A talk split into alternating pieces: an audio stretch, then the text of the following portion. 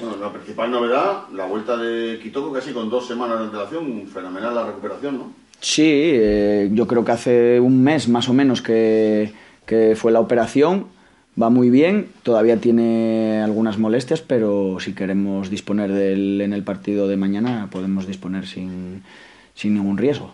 Un, un mes muy duro contra Sí. equipos difíciles, tres partidos fuera, no en casa. La temporada pasada se perdieron los cuatro partidos. Eh, bueno, supongo que, es un mes que puede marcar la temporada. Sí, es un mes importante. Eh, venimos del descanso de Navidades. El mes que nosotros tenemos ahora, los demás equipos lo tendrán más adelante, otros en febrero, en marzo, pero a nosotros nos coge en estas, en estas fechas. Creo que eh, es muy importante sacarlo adelante y yo creo que si lo sacamos adelante eh, habremos dado un paso muy grande para poder conseguir nuestro primer objetivo, que es intentar ser, ser campeones. Vamos a Logroño, ya pensaremos después en, lo siguiente, pero vamos a ir partido a partido. Sabemos que el Logroñés es un buen equipo, para mí está entre los tres mejores del, del grupo.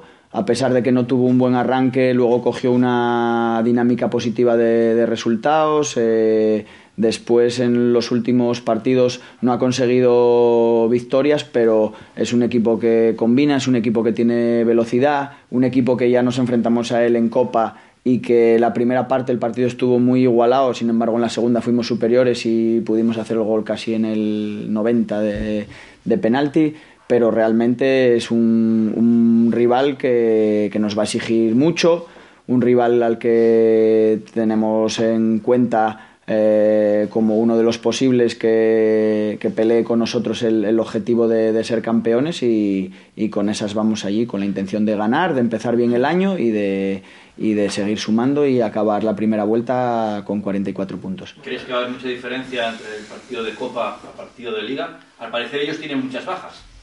Bueno, creo que en cuanto a nombres, posiblemente el equipo no se parezca mucho al que nos enfrentamos en, en Compa. En cuanto al estilo y la manera de jugar, eh, yo creo que va a ser el, el mismo, ¿no? Eh, tienen, incorporan a Raiko, que en aquel momento estaba lesionado, que para ellos es un jugador muy, muy importante, pero eh, la manera de, jugar yo creo que va a ser la misma. Ya os digo que es un equipo que combina, que intenta ser protagonista en el partido, que intenta llevar el, el peso del partido y dominar el juego y un equipo que tiene una muy buena transición, sobre todo si no sé si llegará o no llegará el, el delantero eh, brasileño Marco André, pero si, si llega es un jugador muy a tener en cuenta.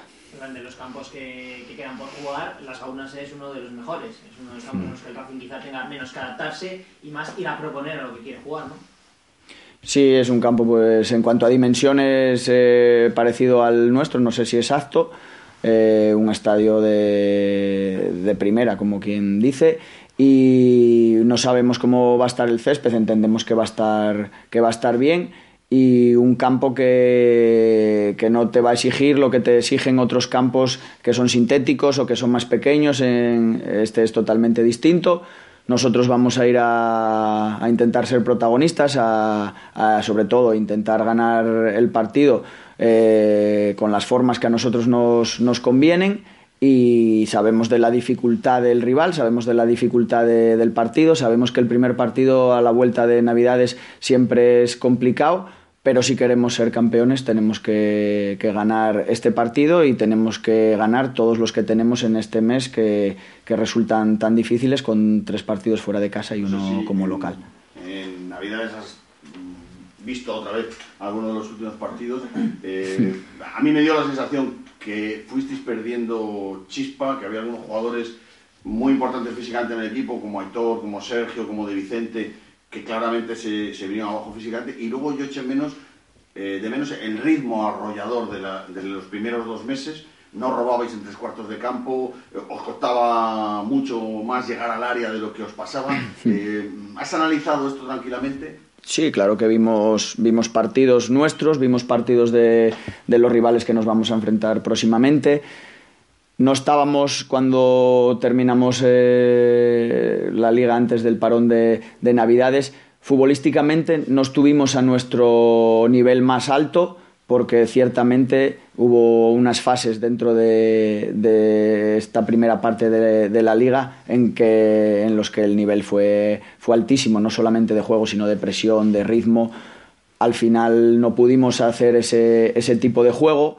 Muchos equipos nos empezaron a apretar arriba, nos obligaron a, jugar, como por ejemplo el Oviedo B, a jugar más, más en largo. Es algo en lo, que, en lo que no nos sentimos cómodos porque somos un equipo muy de desmarques de apoyo, tenemos eh, pocas rupturas, poca profundidad, a excepción de, algunos jugadores que tienen velocidad y buscan más el, balón al, al espacio pero es cierto que hay jugadores que acumularon muchos minutos, que tenemos que pensar que nosotros llevamos cinco partidos más que casi la mayoría de los equipos del grupo, porque tuvimos los cinco partidos de Copa contra Mirandés, contra UCAM Murcia, contra Logroñés y los dos del Betis. Es evidente que cinco por 90 son 450 eh, minutos más en las piernas que los demás y todo eso espero que lo hayamos recuperado ahora en esta semana de, descanso y volvamos a, dar nuestro, nuestro mejor nivel. Dos preguntas sobre el chico nuevo, sobre Alberto Noguera. Una, en general, ¿cómo has visto la adaptación esta semana en todos los aspectos? Y la segunda, en caso de ser positiva, ¿para cuántos minutos está? No, él está para jugar lo que, lo que queramos porque él viene de estar totalmente integrado en el, en el Numancia. Si decidimos que juegue los 90, él puede jugar los, los 90 minutos.